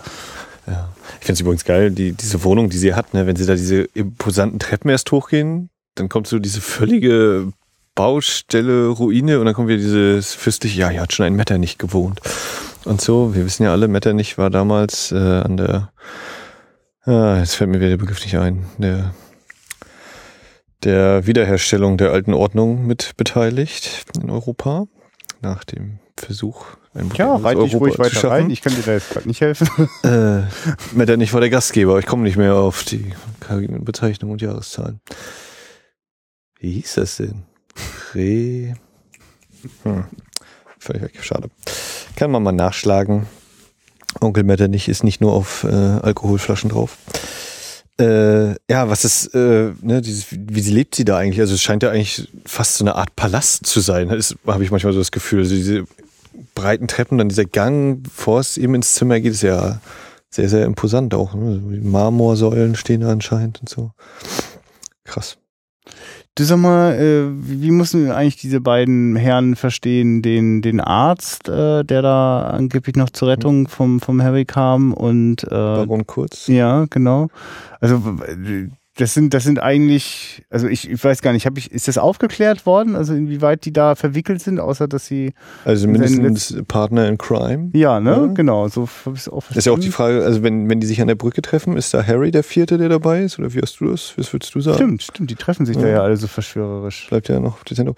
Nee, für ja. mich war eigentlich vielmehr die Frage, ja, ist das, sind die eigentlich nur Geschäftspartner oder sind die auch äh, Lebenspartner? Ja, das, das, Lebenspartner. Ja, das, das schwingt auf jeden Fall am Balkon stehen hier. Ja, schwingt mit rein, ja. Äh, Arm so leicht drauflegt. Es geht ja, und das ist ja auch wieder diese Detailsache ne, mit dem Hund. Ist das eigentlich Ihr Hund? Das war ja der Hund, den Kreuz ja, am Anfang schon dabei hatte. Ne? Dieses, natürlich ist es mein Hund, aber jetzt geh weg, Hund und so. Und aha, Moment, die müssen ja irgendwie zusammenhängen. Der Hund ist das Bindeglied da irgendwie. Ja, richtig. Es gibt ja auch diesen Moment, wo der Arzt so, also wir wissen noch nicht, dass es der Arzt ist, aber in Nahaufnahme wird gerade so ein Truthahn so richtig schön mhm. und äh, das, äh, ja, für wen das Essen ist, erfahren wir dann nicht. Aber ja. ja, wahrscheinlich leben die zusammen und haben es ist schon krass, wie die so ganz dekadent, also gerade äh, wo wir die beiden zusammen auf dem Balkon sehen, das ist total prachtvoll, dieses Gebäude. Und rechts daneben äh, äh, wird gerade versucht, irgendwie was aufzuräumen oder wegzuschieben. Also wir sehen die Ruinen dort wieder überall äh, stehen und, und Leute, die nichts haben, mit diesen zerbrochenen Häusern irgendwie, weiß ich nicht, was mitmachen. Also, es, also das ist, also genau, also an diesen Stellen äh, ist, ist also die, du hattest das vorher auch schon erwähnt, als wir über die Bildgestaltung gesprochen haben, dass dort immer wieder, also die ganzen Schnitte, die in, in, in Close-ups, fast so wie bei Eisenstein, einfach immer so mit untersichtigen Nahaufnahmen, äh, Armut, äh, Verwahrlosung, Perspektivlosigkeit eigentlich mhm. darstellen. Äh, das passiert so am Rande, ne? Das ist äh, das ist einfach das Setting, in dem das passiert. Das sind halt nicht die, das sind halt nicht die Hauptfiguren, die geht's halt nicht. Ne? Also Aber es wird eben so miterzählt, dieses, yeah. dieses Beiläufige, wodurch dann eben dieses Panorama der Stadt auch entsteht. Ja, natürlich. Ja. Oder zum Beispiel, wenn dann kurz in dem Casanova Club äh, den, die Geige spielt und diese Frau, die sich das so ganz entspannt leisten kann, so dekadenter eben zu essen, ja. Äh, diese Suppe da schlürft. Ja, daneben. Das ist genau, das ist ja das, was auch diese diese äh, äh, Haushälterin oder äh, Hausdame, wie, wie die ja eigentlich die ganze Zeit nur irgendwie diesen diesen Status quo wieder zurückhaben will, ne? Ja, wie die Vandalen fallen die Polizisten hier ein. Kein Benehmen, genau. keine Das sind ja nicht mal österreichische Polizisten und so. Also, wo sind sie denn hin, ne? Unsere ganzen äh, Werte und Traditionen, das ist jetzt alles kaputt. Das geht nicht. Eine neue Zeit bricht an. Ja. Und wie, ne, die Musik, das hat sie glaube ich schon gesagt, ne, du fandst die durchaus äußerst passend. Ja, also äh, ist die eigentlich in irgendeiner Form motiviert? Ich, also ich kann, also, äh, weißt du, wie ich meine? Also ist die, also ist das eine Form von Musik, die dort irgendwie zu dieser Zeit, äh, an diesem Ort? Ja, also das, der Anton Karas, der die, die ja. Musik gemacht hat, war eben äh, Zitterspieler und hat eben sich damit sein Geld verdient, dass er abends in den Kneipen, Bars, Cafés gespielt hat und so eben auch entdeckt worden ist. Das, ja. äh, das Filmteam kam da lang oder war irgendwie ein Empfang abends und er hat da gespielt und Carol Reed gesagt, wow, beeindruckend. Der macht mir bitte mein, ja. meine Musik zum Film. Ja, weil das ja auch durch den Vorspann nochmal so besonders ja. hervorgehoben wird. Ne? Wir sehen eine Nahaufnahme äh, von den äh, äh Zitterseiten, äh, die dann angespielt werden ist total lustig. Ich hatte mich mit, mit, mit, den, mit, der, mit der Vorspann-Grafik beschäftigt, weil ich manchmal versuche, mal aus, diesem, äh, aus dieser Titelsequenz den Titel raus zu extrahieren mit Photoshop mhm. und den dann äh, hier äh, für die Präsentation immer raufzukleben.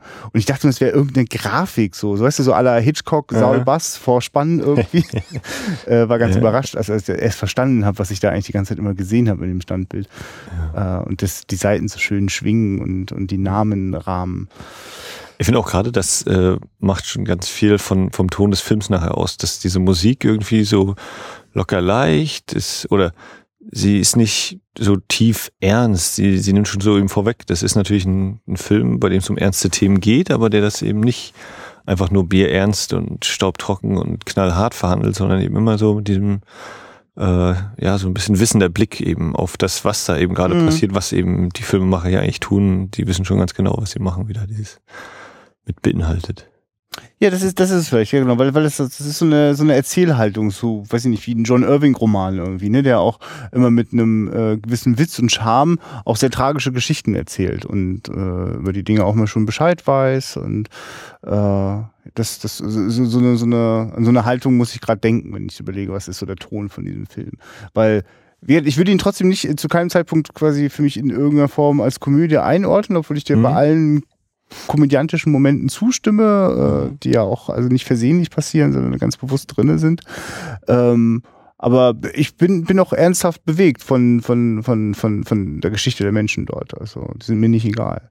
Und bin auch wirklich sehr froh, dass das nicht, äh, nicht die Leute nicht zu Witzfiguren verkommen, obwohl das eben manchmal ganz, ganz knapp an der Grenze ist. So. Ja. Ja, aber wenn wir so dran denken, gerade, was ich, ne, weil wir ihn zuletzt gesehen haben, Kabit und Sauerampfer, der dreht halt dann so lange an der Schraube, bis es eben zur äh, Karikatur wird. Also die Leute sind dann nicht mehr ganz Menschen, sondern eher so Witzfiguren.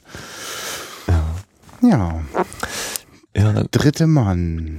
Ähm, ich finde auch, wenn es dann in die Kanalisation geht, ich finde, da sind herrliche Bilder auch nochmal dabei. Also natürlich so spektakuläre schon, wenn, Location einfach auch. Wenn, ja. wenn äh, natürlich das nächtliche Wien da mit den Ruinen, wenn da die Verfolgungsjagden stattfinden, das sind schon mal äh, diese langen Schatten, diese grellen Schlichter. Äh, aber dann gerade in der Kanalisation, wenn, wenn eben äh, Holly Martins gerade zurückkommt, so aus dem Nebel so auftaucht, nur, nur die Silhouette natürlich zu sehen ist und das Wasser ja eigentlich nur so ein Lichtstrahl ist. Ja. Äh, das finde ich gigantisch. Und es wirkt natürlich auf so einer Leinwand äh, gleich nochmal doppelt und dreifach schön. Also da sind wirklich, da haben sie sich ganz schön was einfallen lassen. Ja. Also, äh, ich überlege gerade noch, was die Jungs von, von Rusty Reels noch so hatten. Ach genau, wie ist das für dich mit der Spannung? Hast du das Gefühl, äh, ist für dich immer so dieses, oh, was, was passiert jetzt, wo, wo jetzt, was, was ist jetzt der große Kniff oder so? Oder ist so bei dir, na, das wird schon, da ich das Orson Welles halt so draufsteht, der muss ja leben irgendwie oder? Das ist, das ist zum Beispiel nicht das, wo ich quasi gespannt bin, wie es weitergeht. Das, das, das liegt für mich ganz klar in der Geschichte zwischen äh, Mann und Frau. Das habe ich, das habe ich lange, das ist für mich lange ungewiss, ne? Äh, bis man in die eine oder in die andere Richtung kippt. Also deswegen ist es für mich ein besonderer Moment, wenn sie, also sich, äh, wenn, wenn dieser Verrat äh, für sie bewusst wird. Ne? Das, also das erreicht ja so seinen, seinen, seinen, seinen, seinen tragischen Höhepunkt zwischen den beiden. Mhm. Weil was immer er sich vielleicht vorgestellt hat, ist spätestens dann vorbei. Das ist immer auch so, ne? dieses, dieses Western-Ding. Der Sheriff hat sein einen Schuss abgegeben. Ja, in den, in den da, Rücken. Da folge ich dir nicht so ganz mit dieser Parallele, obwohl ich in zugebe, dass die immer wieder der, reingeschmissen wird. Dann kommt eben der Cowboy, der den Outlaw erledigen muss. Ja. Auch das wieder herrlich mit, den, mit dem Blick, den Orson Welles da drauf hat, ne, wenn er ihn so anguckt. Mhm. Und noch so ein leichtes Nicken und komm.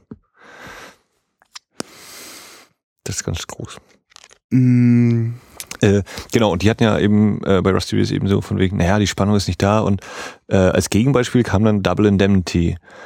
Und da habe ich dann angefangen zu überlegen, ja Moment, Double Indemnity, das war doch das, wo eine Person sozusagen Geständnis ablegt und damit eigentlich schon klar ist, dass die Person ja irgendwie so mit drin hängen muss, wo ich so dachte, mh, hm, na, an Spannung ist das jetzt aber auch, finde ich, eher ein Level, weil bei beiden ungefähr klar ist, wo es hinsteuert oder wo ich meine, ich habe eine ziemlich gute Idee, wo das hinsteuern muss ähm, und es so quasi aufgerollt wird. Mhm. Und wir als Zuschauer das dann eben Schritt für Schritt auch mit erfahren. Also das würde ich zum Beispiel auch nicht so unbedingt zustimmen. Und ich weiß nicht, ob es wirklich so übermäßig spannend ist, weil wie gesagt, man weiß irgendwie, Orson Welles muss ja auftauchen, sonst äh, hätten sie ihn nicht aufs Poster gepackt und gesagt, dass er dabei ist. Aber mh, hm, so eine gewisse, ja, ja, wie ist es denn tatsächlich gewesen? Was war denn dann oben? Und dann aber eben die, die, das große Thema Loyalität und Liebe. Wie verhält man sich eben anderen gegenüber, wenn man mehr über sie weiß oder andere Sachen über sie erfährt? Ja, weißt du, Double Indemnity, das ist auch äh, für mich ein äh, ganz konkreten Thriller. So. Und das ist für mich der dritte Mann nicht so vordergründig. Äh, mhm. Auch was so die, die menschlichen Abgründe angeht, äh, äh, da, da schmeißt sich äh, Billy Wilder in diesem Film Noir wirklich volle Kanne rein. Und hier ist das eher so ein Streifzug. Ne? Also klar, wenn Orson Welles mal so kurz in seine Seele blicken lässt, dann ist das auch schwarz, dunkel und ein, ein, ein Fass ohne Boden. Ähm, was, was da an Bösartigkeit möglich ist, aber sie hat sozusagen noch ein Lächeln drauf. Und ich finde zum Beispiel jetzt auch, ich mache mir nie so richtig Sorgen, ob unserer Hauptfigur, dem, dem, dem Holly, ob der, Holly, ob dem, dass dem was, dass der ernsthaft zu Schaden kommt. Ne? Also mhm. es wird schon bedrohlich, finde ich übrigens eine grandiose Idee, dass in dem Moment, äh, wo der äh, Portier äh, ermordet worden ist, äh, äh die, die Menschenmenge steht draußen, dann gibt's da dieses kleine Kind, das dann einfach irgendwann anfängt zu behaupten, da, der war das. Ne? Ja, auch das wieder, ne? so ganz leicht eingeführt bei dem Streit, wie er da mit dem Ball vorbeikommt kommt einmal kurz und das Ja. eben miterlebt und deswegen natürlich sagt, ja, die haben sich gestritten, also muss er der Mörder sein. Ich meine, Jim, das ist eigentlich so ein toller Moment, den ich extrem ironisch finde, äh, aber ich kein Schenkelklopfen ironisch, ne? Äh, aber äh, sozusagen gibt so diese typische Ästhetik von, äh, da geht sozusagen der, der die Macht hat, äh, die Leute anzuschwärzen, ne? Also eine echte Bedrohung tatsächlich äh, doch mal darstellt für unsere Hauptfigur und dann ist das so ein kleines Kind, ne? Das da so einsam auf der Straße geht und halt mit dem Finger auf den zeigt. Das, da kommt ja so für einen Moment auch einfach nochmal wieder so die, die Dynamik des Mobs auch so durch, ne? Wie dann, also, ja, Moment mal, habt ihr das gehört? Und so, haltet ihn fest. Und das ist, ich, so, ich weiß gar nicht, so ein Hauch von, muss, muss da so ein bisschen an, an, an M denken von Fritz Lang, so, ne? Wo auch so dieses, äh, Davon da, der war's und wir müssen das jetzt irgendwie in den Griff kriegen und wir machen das jetzt. Äh, also, ich- da, also ich, da schwingt natürlich, glaube ich, wirklich die ganze Zeit viel so an, an, an äh, Parallelen und, und, und, und, und Zeitgeist mit, den ich gar nicht so richtig greifen kann. Ne? Also was da äh, ist das, hm?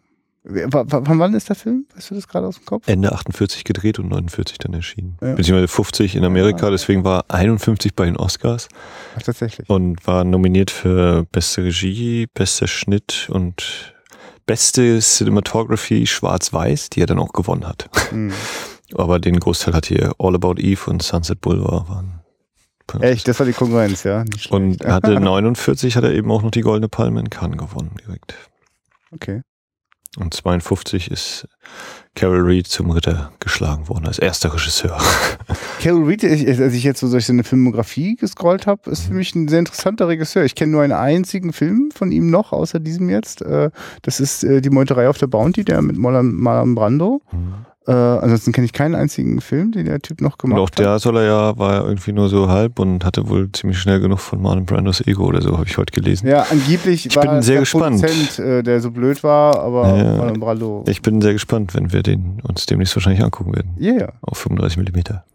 Ist auf jeden Fall auch ein Film, wo die, wo die Figuren äh, äh, wunderbar funktionieren und es eine, eine wahre Freude ist, dazu zu schauen. Nee, bei, bei äh, Carol Reed kenne ich, glaube ich, nichts weiter großartig. Ähm, und gerade auch diese Kombination mit Graham Greene, äh, das war, was ich gesagt hier, The Fallen Idol, ist zum Beispiel auch sein, oder wo ich auch sehr Interesse habe, das mal eigentlich zu vertiefen oder eben noch ein paar mehr Filme von ihm zu sehen. Und hier bei Rusty Reels hatten sie eben noch gesagt, ja, Odd Man Out zum Beispiel ist auch noch so ein Mhm. Film, den man von ihm kennen muss. Okay. So ungefähr. Und ich glaube auch, dass da definitiv noch was schlummert. Oder was heißt schlummert? Also, wenn der dritte Mann so ein Film ist, wie er ist hier, und ich finde ihn halt sehr, sehr gut, äh, dann traue ich ihm auch zu, dass er noch ein paar andere so eine guten Filme hinbekommen hat. Logischerweise. Ähm, Tja, und äh, bitte mehr von diesen Lücken, sonst können wir diesen Podcast einstampfen. Äh, das muss so sein. Haben wir alles gesagt, was uns? nein, haben wir natürlich nicht. Nein. Wenn wir es ausmachen, fallen mir wieder zehn Sachen ein. Das ist super, genau. Äh, wir, wir organisieren dir das mal, dass du dann immer noch so eine kleine Nachlese nochmal zu Hause aufnehmen kannst und Die, dann immer noch hinten dran geklebt wird. Die Nachdrehs, die wir dann noch veranstalten. Ja, äh, ein, ein hochgradig sehenswerter Film in meinen Augen. Der dritte Mann. Und ich frage mich auch, wie das bei dem ist mit der Vermarktung. Also, oder, oder wie das war, also, ähm, was wir uns gesagt haben, ist keine wirkliche Komödie, aber er hat eben sehr viel auch so augenzwinkernden Humor, finde ich, drin. Ja. Es kein Krimi-Krimi, ist eben so dieses Thriller, diese illusionierte Figur Holly Martins, der immer gesagt bekommt, komm, lass, flieg nach Hause, geh weg, alles okay, das wird sich schon aufklären, düdelüm, ne? Also sagt ihm ja wirklich jeder. Ja. Ähm, Du, also ich wirklich finde es wirklich eine spannende Frage, wie der vermarktet worden ist. Alles, was ich vorher für einen Eindruck von dem Film hatte, hat sich im Großen und Ganzen alles nicht bestätigt. Ne? Also ich habe Mhm. einen anderen Film erwartet so und bin total froh über den Film, den ich stattdessen gesehen habe. Aber also weil es ja, also zum Beispiel wie wie präsent immer Orson Welles ist auf, auf vielen äh, Filmplakaten oder ich weiß nicht, ob das eigentlich immer nur die ganzen äh, DVD-Veröffentlichungen sind, weil es irgendwie leichter ist in Deutschland mit Orson Welles zu werben als mit Joseph Cotton. hm. Aber äh, hey, Orson Welles taucht wirklich eine Stunde nach. Genau, das oder? sind eben Also die, diese gigantischen Rollen. Es wird die ganze Zeit über diese Figuren geredet und dann taucht sie auf. Ja. Wenn, wenn alles schon so. Ja, aber ich, und ich glaube es aber, Ich halte es aber auch eben für falsch, wenn man das versucht, irgendwie auf diese Schauspieler zum Beispiel zu reduzieren. Ne? Eben auch, wie gesagt, hier Graham Greene, diese Dreiecksbeziehung, wo Ja. ich jetzt einfach behaupte, ne, ich habe das dem, bei dem stillen Amerikaner ähnlich empfunden, dass das bestimmt auch sich bei ihm so durch die Werke zieht. Und gerade äh, da er ja auch irgendwie im Geheimdienst war und aber auch mit äh, sein Vorgesetzter beim Geheimdienst war wohl ein russischer Doppelagent unter anderem auch und auch da eben diese, wahrscheinlich was ihm bei ihm selbst auch so war, Thema Loyalität und äh, Freundschaft, was bedeutet das? Ne? Wie, wie weit gehe ich da mit, auch wenn das in Anführungszeichen oder wie auch immer man das dann eben sieht, schlechte Sachen sind äh, und all diese Fragen, die da eben verhandelt werden. In Aber- einem eigentlich klaren Krimi-Plot. Ja, und äh, Marketing und Werbung ist immer grässlich. Die wird sich dann immer auf das, was so total äh, runtergebrochen zu beschreiben ist, dann stürzen und greift dann natürlich bei dem Film zu kurz und weckt, glaube ich, auch wirklich falsche Erwartungshaltungen. Also, weil nur weil es da äh, zwei wirklich äh, schön gefilmte Verfolgungsjagden gibt, macht es das halt eigentlich nicht zu einem, also es hat ja auch alles so einen Widerhaken. Also, also gibt ja keinen, also da gibt's ja keinen einzigen befriedigenden Tod drin in diesem Film. Weißt du, das ist ja immer total so, oh, so. Also die beiden, die da sterben müssen, das ist, das ist nicht schön. also das hat, weißt du, ich meine, das hat also in dieser Hinsicht nichts, nichts Befreiendes. Nicht, nicht der Held hat nochmal so den letzten Schuss abgefeuert und das sitzt irgendwie. Naja, das ist und- die Tragik, die da drin ja, liegt. genau. Und ja, keine Ahnung, wie man äh, äh, das, also in dem Moment, wo ich mir das überlege, wie ich sowas bewerben würde, hätte ich das Gefühl, geht dann garantiert gar keiner mehr rein. So. Also, Ja. ist halt eine Abenteuergeschichte in einer, im zerstörten Wien äh, äh, um, um, um Freundschaft und Verrat, aber ja. Na gut. Jo, okay. Haben wir denn schon Pläne für die 67, die wir hier verraten können? Sie werden nicht hier im Kino stattfinden. Pläne- nicht live gestreamt. Pläne haben wir. Ich glaube, dann bist du wieder dran. Ne? Wir, wir haben, glaube ich, was nachzuholen, was mal irgendwie nicht geklappt hat neulich. Ja, das stimmt. Klappt das denn jetzt auch? Ja, oder vielleicht machen wir dann doch was anderes. ähm, Ja. ja, nee, das können wir denn tatsächlich noch nicht so richtig ankündigen. Aber, Äh, aber äh, wir, sag mal so, wir haben eine volle Schublade äh, Ja. von, von, von Sachen, die wir dringend Also du, wollen. das ist ein europäischer Film, da würden wir also quasi in der Hinsicht anknüpfen jetzt, nachdem wir jetzt sehr viel Schwarz-Weiß hatten. Kommen würden wir mal wieder zur Farbe kommen. Ja, das, das, ja, okay, ich sag mal so, ich, wir garantieren Farbe fürs nächste Mal, aber ich habe da noch einen anderen Film äh, im Blick, wo ich mir nicht sicher bin, ob es der oder der ist. Aber es ist in beiden Fällen spielt es in den 80ern und in beiden Fällen ist es Farbe, das ist doch schon mal was. Ja. Und Ein- ich habe halt für meinen nächsten ist ein recht kurzer Film, der ein schöner Grenzgänger ist aus meinen, in meinen Augen. Und ja. Ja, damit hast du mich schon sehr überrascht. So. Aber das ist jetzt, glaube ich, so kryptisch, dass wir entweder sagen wir es, nee, wir sagen es jetzt nicht, sondern Nö. müsst ihr mal gucken. Das ist ein Thriller der anderen Art, ja. Dann, ja, äh, kommen wir nach diesem kurvenreichen Umschwenken hier äh, zur Werbung.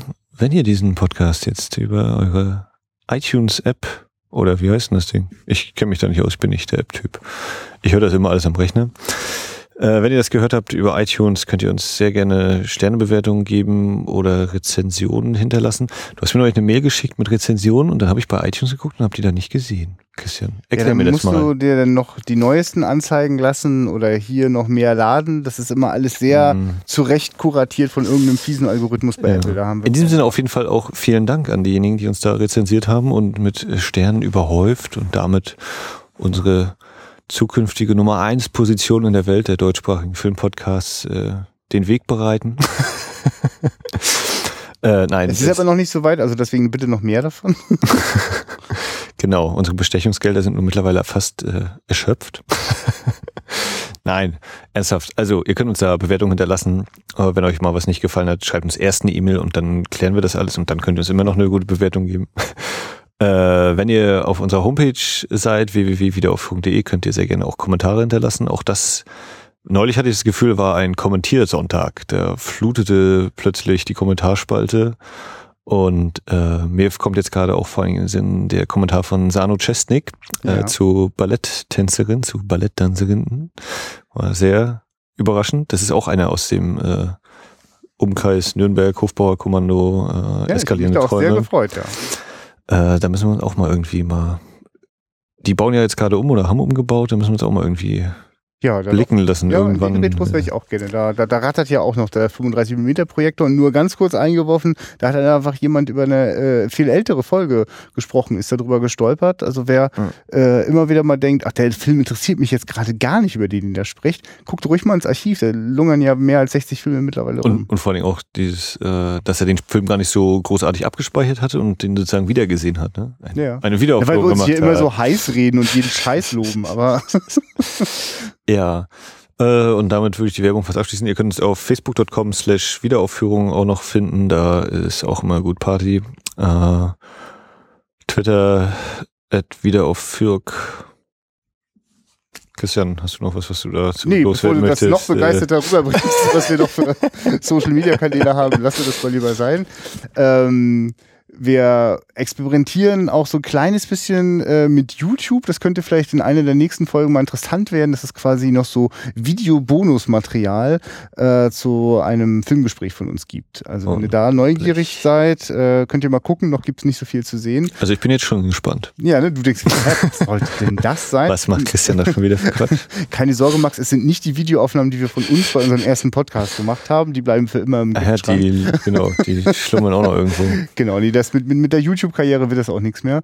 Ähm, wir bleiben hier in der kleinen, süßen äh, Podcast-Szene, wo alles so kuschelig ist und ähm, soweit. Und wir hören uns einfach nächste Woche, würde ich sagen. Ja, in diesem Sinne, guckt Filme, kommt gerne auch bei der Livo Schatzkiste in Rostock vorbei, wenn ihr in der Nähe wohnt oder gerade Urlaub macht hier auf der Ecke. Immer ein Erlebnis. auf Wiederhören, Wiedersehen. Ciao. Man hört sich.